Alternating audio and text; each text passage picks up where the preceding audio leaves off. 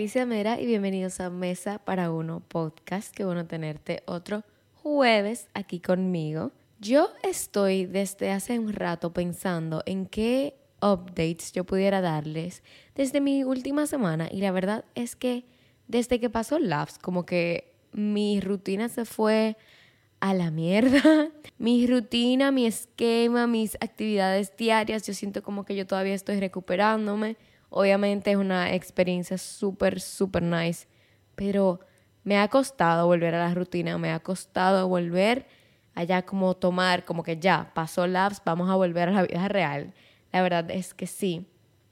Pero yo me fui a un evento la semana pasada, el jueves ¿Habrá sido el jueves? Yo creo que sí. El jueves me invitaron a un evento en Santo Domingo y de verdad yo estaba puesta que no, que yo no iba a ir, porque la verdad fue como de un día para otro, me avisaron, no sé, dije, wow, ir a la capital es como que es un viaje, pero me dijeron que podía llevar a un acompañante y yo dije, bueno, si mi mejor amiga puede ir, pues yo voy a ir. Más que obviamente para para mí, pero también como que lo chulo de poder llevarla a ella a vivir una de esas experiencias que son demasiado cool. O sea, ir a eventos es una parte mágica de mi trabajo, una parte muy divertida, que, que no todos los días y no todas las personas tienen la oportunidad de ir a estos eventos, que por lo general son súper como extra. Y a mí me encanta eso, así que yo dije, yo me voy para la capital. Y quisimos tener una noche larga y la alargamos y fuimos al evento y bebimos un trago, bebimos otro trago, hicimos la experiencia, nos fuimos a cenar, comimos y luego quisimos ir a un tercer lugar, a un trago y todo salió mal. O sea, ese lugar estaba súper, súper lleno, repleto.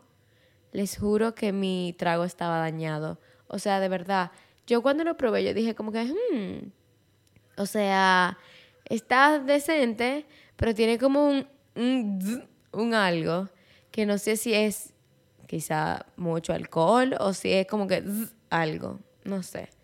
Esa pregunta fue respondida cuando intenté comerme el lichi. Lichi es un, una fruta, por si alguien no sabe, y yo, mi martini favorito es el martini de lichi. Bueno, pues cuando yo me entré ese lichi a la boca, efectivamente eso estaba dañado. Pero eso no fue todo lo que pasó ese día, sino que también mis pantalones se rompieron. Se me rompieron los pantalones, no sé en qué momento, no sé cómo pasó, pero tenían un tremendo hoyo gigantesco. O sea, a mí, lo que a mí me salvó fue que la ropa que yo tenía puesto, los pantalones, eran como una falda arriba de un pantalón. O sea, era un pantalón, pero de un lado salía como una falda súper ancha, entonces tapaba la otra pierna. Eso fue lo mejor, porque yo tenía tremendo hoyo en mi entrepiernas. O sea, más como en, el, en la pierna derecha, un chin más abajo de la entrepierna. Pero era tremendo hoyo y no sé cómo pasó porque era una ropa que solo había usado una vez. Mi mamá, que era de mi mamá para el colmo, ni siquiera era mía, pero sí. Y luego llegamos al apartamento de la capital y se explotó una tubería, o sea, fue como caos after caos. Y literalmente eso es lo lo único que me llega a la cabeza contarles, hoy es lunes cuando estoy grabando esto, es la misma semana que ustedes va a salir este episodio, o sea, me van a escuchar en tres días, pero tengo que grabar varios episodios en la semana. Porque, chan, chan, chan, me voy de viaje. Me voy de viaje este domingo, así que tengo que dejar todo preparado para que tengan sus episodios full, súper bien durante las próximas dos semanas que voy a estar fuera. Y no me puedo llevar este micrófono porque pesa bastante y ustedes saben que yo soy overpacker, yo sobreempaco demasiado, o sea que no puedo también llevarme el micrófono, pero también Lograr que las personas eh, dominicanas hagan silencio por 40 minutos en lo que yo grabo no es algo fácil. No es algo nada fácil. Así que les voy a dejar los episodios ya listos, que les van a escuchar durante las próximas dos semanas. Y ya así cuando vuelva les cuento absolutely everything, absolutamente todo. Así que no se preocupen si me ven de viaje, sus episodios van a salir a tiempo.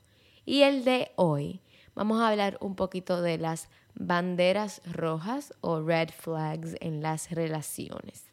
Yo creo que a lo largo de la vida nosotros hablamos muchísimo de las relaciones en sí y de estas cosas que nunca vamos a aceptar. Sobre todo cuando estamos solteros, de que yo imposible me meto con alguien que haga esto.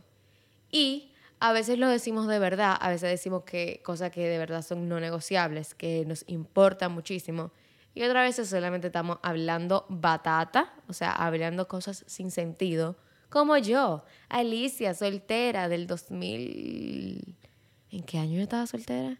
En el 2020. 2020, principio de 2021. Final de 2020, principio de 2021. Alicia, soltera, decía que nunca iba a estar con alguien que no fuera rubio. Y aquí estoy, felizmente, con un pelo negro.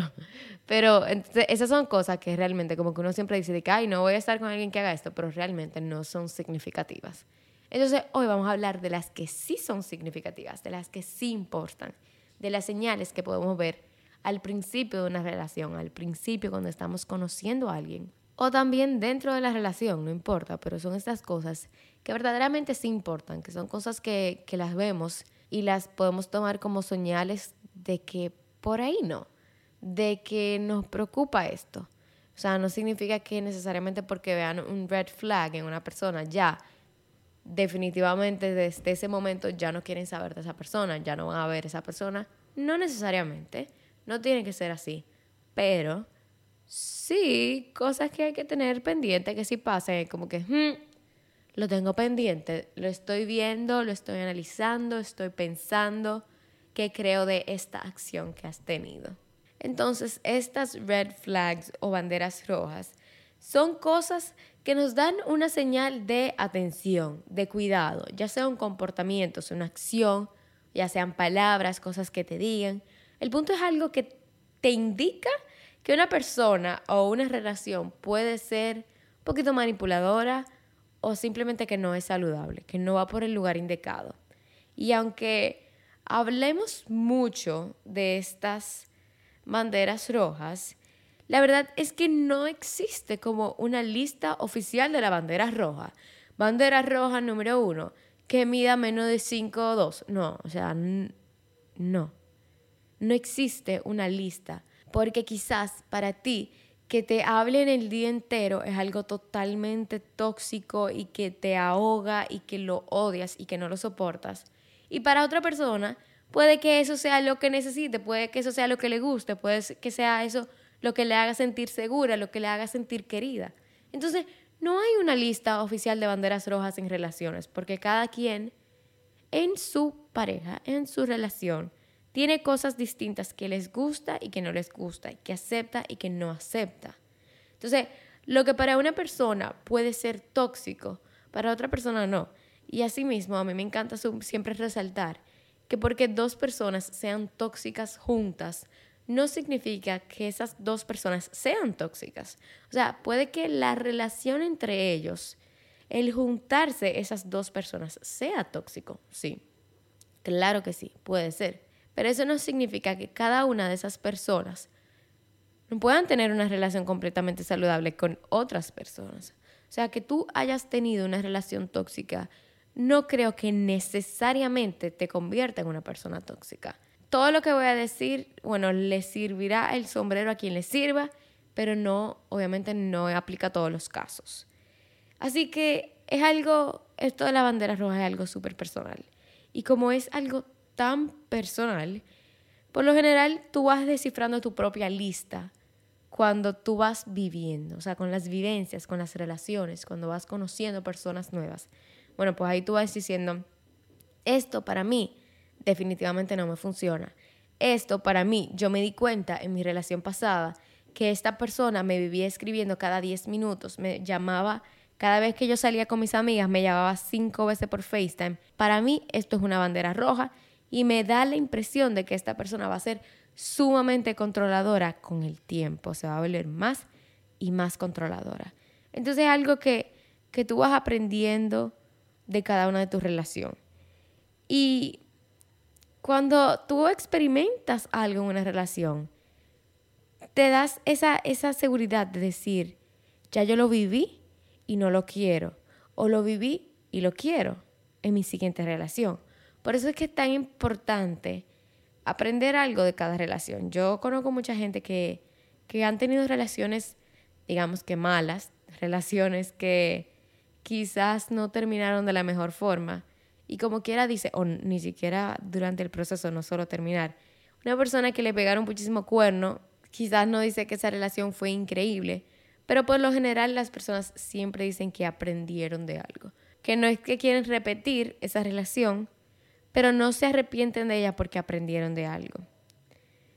Entonces, estas banderas rojas, por lo general, son señales de que una persona puede ser narcisista, que puede ser agresiva, que puede ser una persona que se victimice constantemente y también puede dar señales de, de comportamientos abusivos.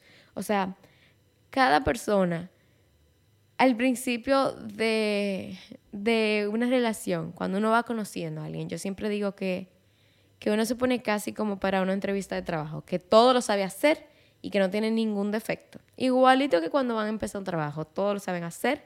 Excel, sí. Word, sí. Canva, sí. Photoshop, sí. Todo, sí.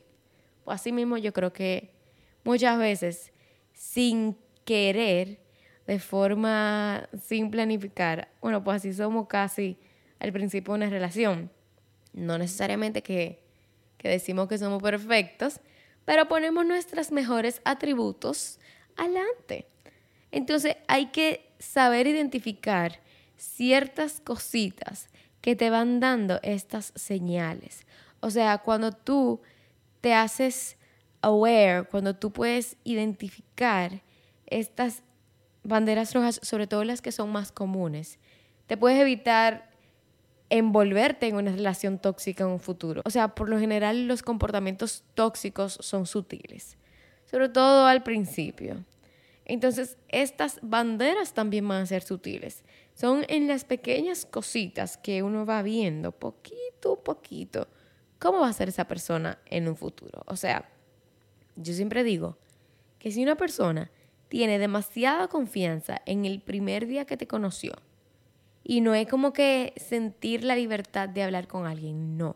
Es como que tú dices, wow, esta persona se pasó de confianzudo. O sea, imagínate si eso es el primer día, imagínate cómo va a ser en seis meses. Imagínate cómo va a ser en un año. ¿Cómo serán si se casan?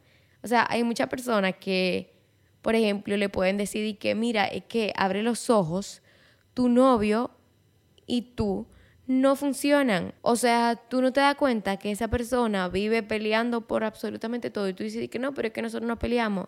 Y es como que, claro, ahora en la relación, en el honeymoon stage, ustedes no están peleando porque no tienen nada por qué pelear.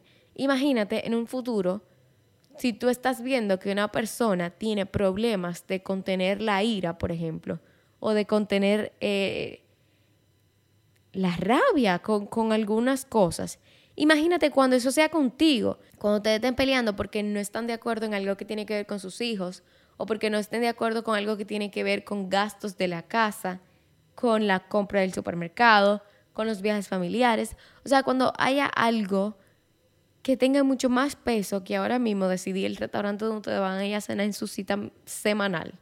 Cuando sea algo que de verdad le afecte a esa persona, como los ingresos de una casa, como los gastos de una casa.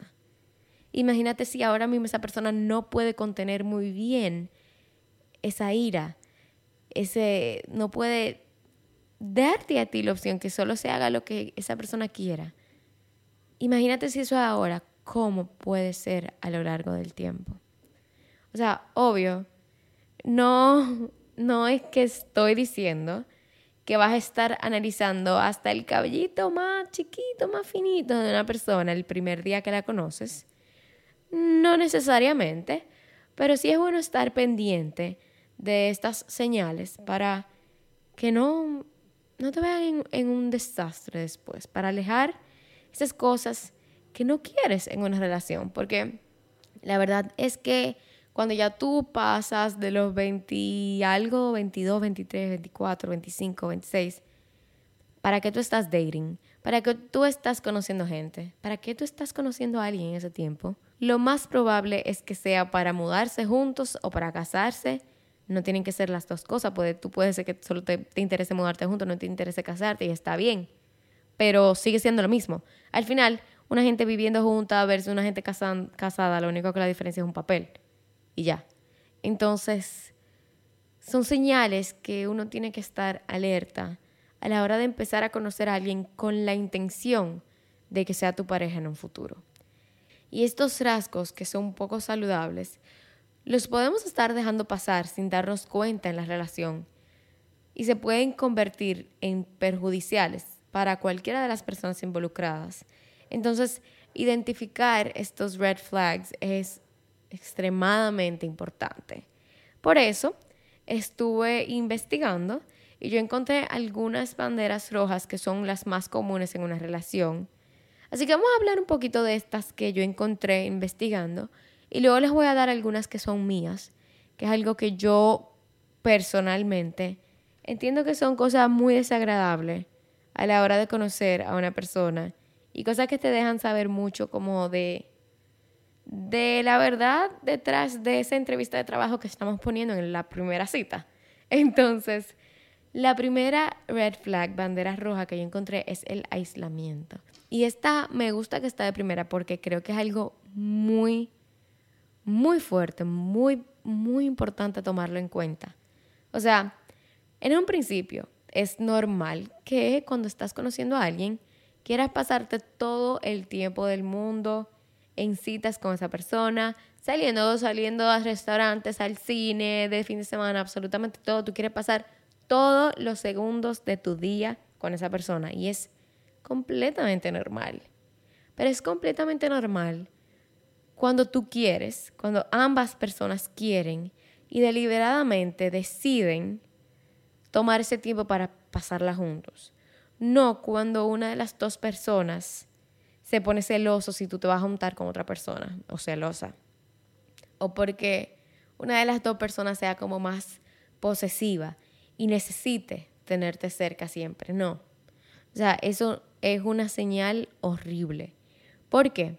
Porque la mayoría de las veces, cuando hay una relación abusiva, se ve mucho el aislamiento. Se ve mucho que cuando una persona va a ser abusiva en una relación, pues ese agresor va aislando a su víctima. Va haciendo que pase menos tiempo con sus amistades, con su familia que hable menos con su mamá, que hable menos con su papá. Y de la nada esa persona se ve que lo único que tiene en su vida es ese agresor. Y de igual forma no, no tiene que ver solo con, lo, con los familiares y con las personas, sino que también puede ser incluso con el trabajo, que te dice que no, que no trabaje, que su persona, su mujer, su pareja, lo que sea, que no, no, él no quiere que trabaje y luego entonces la víctima abandona el trabajo, abandona los estudios, abandona los hobbies y sin darse cuenta, literalmente lo único que tiene en su vida es el agresor. Entonces, desde un principio yo creo que es súper sano en una relación poner ese límite y decir, mira, hoy yo me voy a juntar con mis amigas.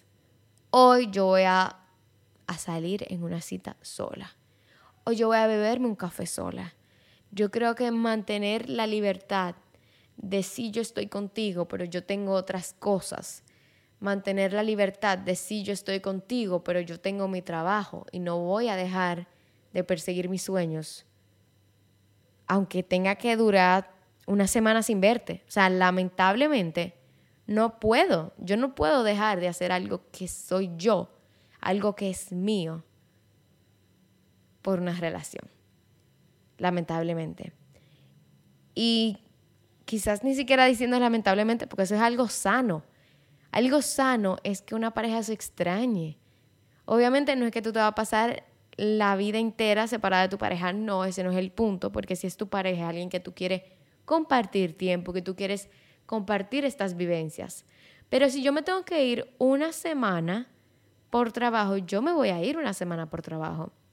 Si yo me voy a ir un fin de semana con mis amigas porque lo necesito, Porque aparte de necesitar la compañía de una pareja, yo necesito este girl time, necesito juntarme con mis amigas y cada una acabar con los novios y al otro día estar malas extrañando a los novios. Claro que sí, se puede.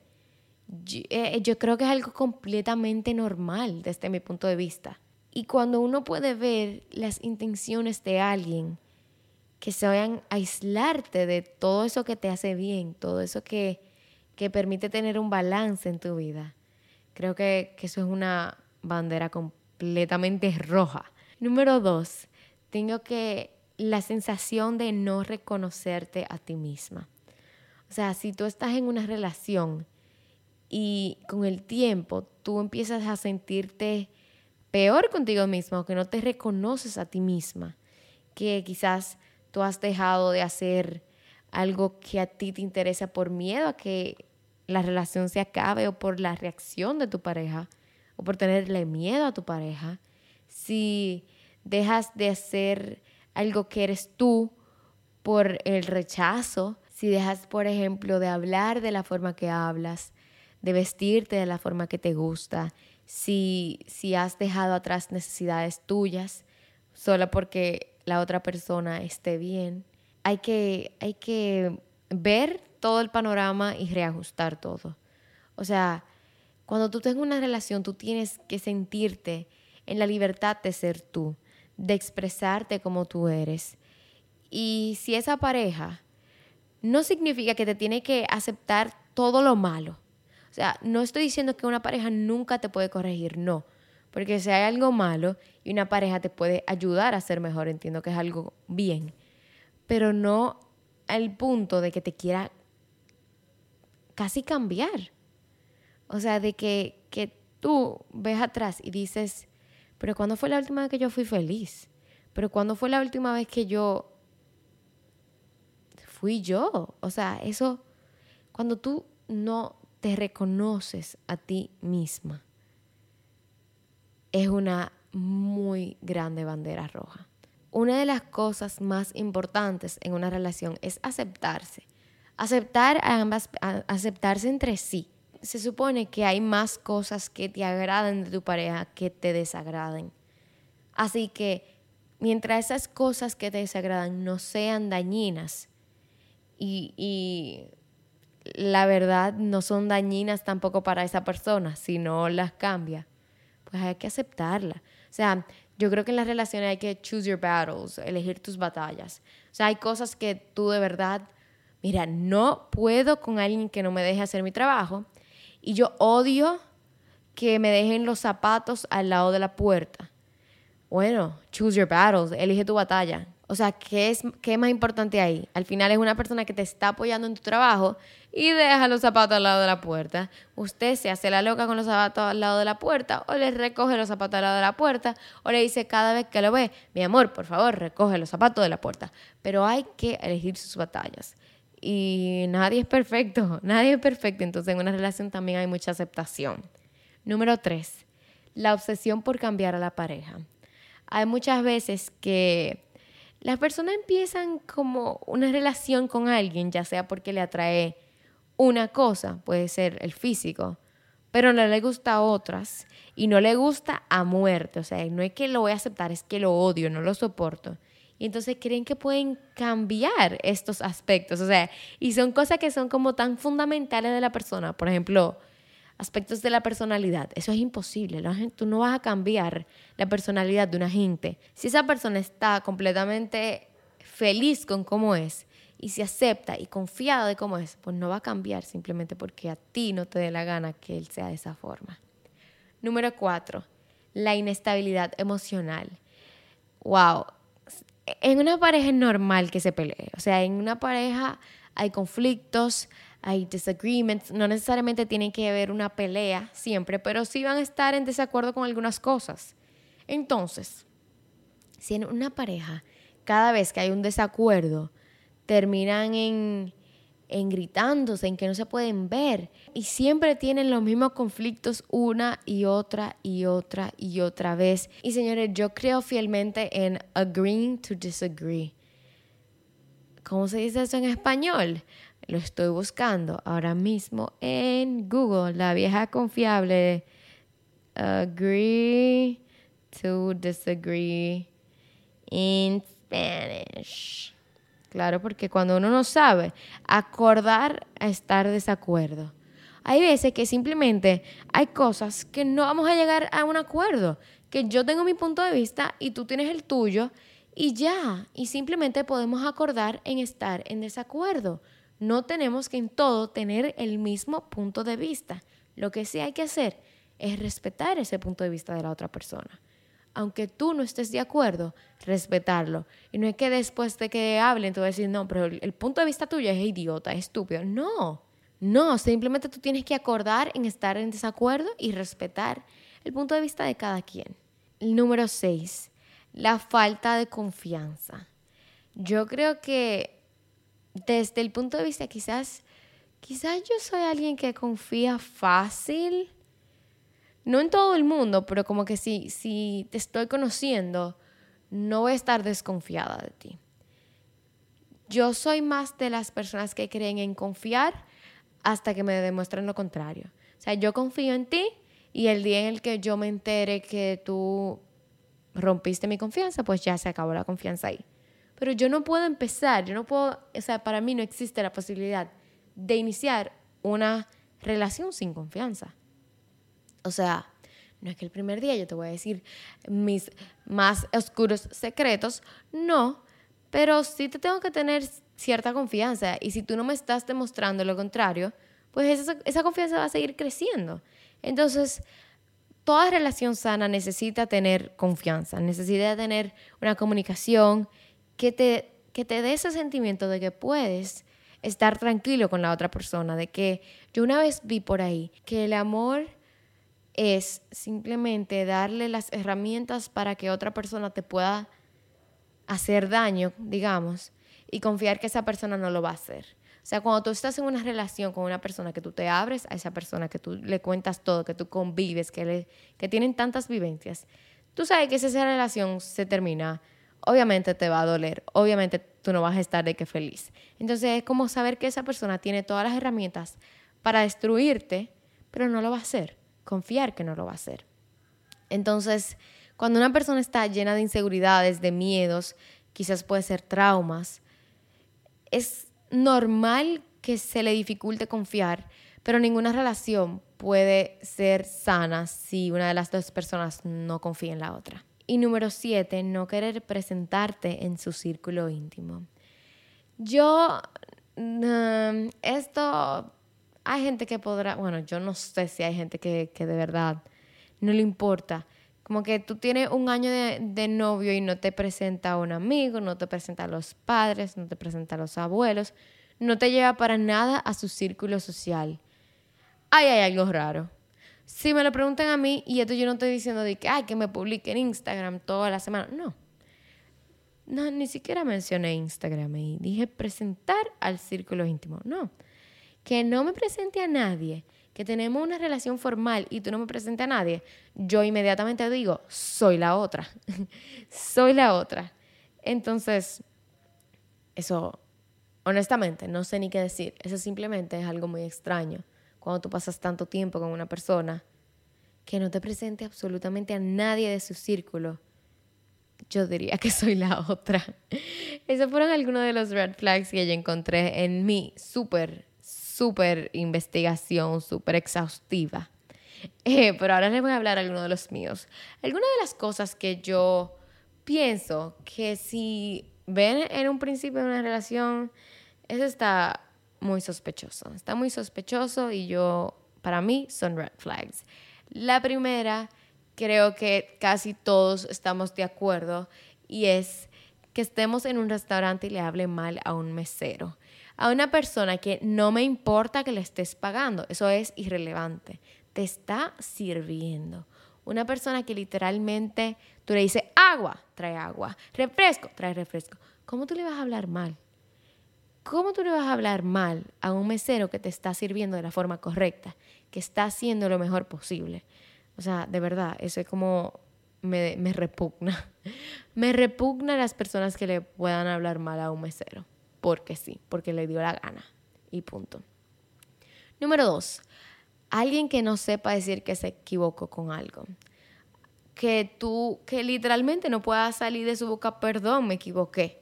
Sorry, lo que sea, pero que, que acepta que estuvo mal. Que cualquier cosa que le reclamen, le diga, diga, ah, no, pero tú me hiciste esto a mí. No, no estamos hablando de mí. No estamos hablando de mí. Que estemos hablando de que tú me dejaste plantada y tú me saltes que el 8 de marzo yo te dije que no, no, no, no, no, no, es que no me interesa. Es que ahora mismo estamos hablando de esto que tú hiciste mal. Entonces, yo me conformo con un tienes razón, te entiendo, perdón. Listo, eso era todo. Entonces, una persona que no sepa admitir que hizo algo mal, yo creo que eso es un red flag. Número tres, entender que su opinión en algo es la única correcta. Lo que les dije, aceptar estar en desacuerdo. Que una persona, o sea, si, si es algo que es una opinión, las opiniones están basadas en lo que vimos creciendo, en nuestro entorno, en nuestros gustos, entonces una opinión nunca va a ser 100% correcta. Entonces, todas las opiniones son válidas. Obviamente, hay marcos de lo lógico, pero si yo tengo una opinión diferente a la tuya y tú me dices a mí, ah, no, que tu opinión es estúpida, red flag. Red flag. O sea, yo estoy aceptando tu opinión, tú aceptas la mía. Y punto. Número cuatro. Si en la primera cita no te presta atención, bye. O sea, estamos en la primera cita, no se supone que tú estás como ansioso por conocerme. Si en la primera cita tú te la pasas la cita entera en un celular, es como que esto es la primera vez y tú no estás interesada en conocerme. Si eso es en la primera cita, ¿cómo va a ser a los 10 años? Literalmente no te va a escuchar porque no le interesa. 5. Decir que te ama en la primera semana, slash love bombing, slash si a mí me llegan todas las semanas con un regalo diferente y flores y dulces, yo voy a estar sospechosa. Yo creo que todos estos actos que como son demasiado, o sea, ¿cómo tú me vas a decir en una primera semana donde nos estamos conociendo que, que tú me amas? Tú no me conoces ni siquiera para amarme. Y eso mismo del love bombing, de que en la primera semana sí están como obsesionados contigo desde el primer día. ¿Cómo tú estás obsesionado con alguien que tú no conoces? ¿Cómo tú me dices en la tercera cita que te imaginaste nuestra boda? ¿Cómo? ¿Cómo si tú no me conoces? Y así mismo, yo creo que si hay personas que tienen el lenguaje del amor de los regalos, que le encanta ser detallistas, dar detalles, pero a mí que me vengan con, un regalo todas las semanas y que una flor todas las semanas y que un helado toda la semana y un chocolate toda la semana. Bueno, un chocolate no, porque eso es como que X. Pero de que un regalo toda la semana, yo estoy de que, pero ¿será que a mí me están como comprando? ¿Será que a mí me están, no sé, como lavando la cabeza? No sé. Yo creo que, que hay cosas y hay cosas. Se pueden tener detalles simples bonitos. Pero cuando es algo como excesivo, no sé, como que da, me da esa personalidad obsesiva que, que es no bueno, no bueno. Número seis, alguien que se desaparece. Yo creo que la estabilidad en una relación es algo muy importante. Para mí una relación tiene que dar paz, tiene que dar tranquilidad, tiene que ser el espacio seguro. Entonces alguien que se desaparece y aparece y se desaparece y aparece, eso no me da tranquilidad. Número 7, y este me encanta, y es el síndrome de Peter Pan. Es esta persona que nunca crece y es alguien que a los 26 años lo único que está concentrado todavía es en fiesta. Es alguien que está en restaurantes lunes, martes, miércoles, jueves y discotecas viernes, sábado, domingo y nunca trabaja. Es alguien como que tú lo ves que tiene 26 años y sigue en el mismo estilo de vida de cuando tenía 18, que no se preocupa por su futuro, que lo único que sigue es en, beber y en par y es como que despierta. O sea, despierta. Se acabó esa, esa etapa, ya debiste quemarla. Ya debiste quemarla. Número 8, alguien que sea muy celoso y que desde que te conoce quiere que tú dejes de ser amigo de X persona y que tú bloquees a X persona y que borres el número de WhatsApp de X persona. ¿Qué? O sea, alguien que llegue a tu vida y deliberadamente quiera cortar todos los lazos de relaciones con hombre que tú tienes, no, ahí no es. Ahí no es. Y si eso de novio, imagínate cómo puede ser de esposo. Red flag. Y por último, número nueve, un hombre que no tenga ninguna amiga. Esto, algunas mujeres podrán decidir que es mejor para mí que no tenga amiga. Amiga, date cuenta. Un hombre que no pueda tener ninguna relación de simplemente amistad con el género opuesto. O una mujer que no pueda tener relación de amistad con el género opuesto o del mismo género si es una persona homosexual. Porque tú no puedes tener una relación simplemente de amistad. O sea, ¿qué? ¿Las hormonas no te dejan? Cada vez que tú ves una mujer o un hombre o lo que sea, tú te vuelves loco. ¿Por qué tú no puedes tener una relación de solamente amistad con este género? No lo entiendo. Entonces, para mí, ese como, eso es un muy grande red flag de que esa persona no puede estar tranquila con las personas del género que les atrae. Entonces, ya esas son las red flags míos, mis propias banderas rojas, algunas. Esas fueron las que me llegaron a la mente. Y yo creo que mientras vamos por las relaciones, aprendemos cuáles son cosas que, que realmente son no negociables para nuestras próximas relaciones y cuáles son cosas que simplemente no funcionaron en la última y que no significa que no pueda funcionar nunca más. Es algo completamente personal y relativo a cada relación, así que obviamente lo que dije no es al pie de la letra.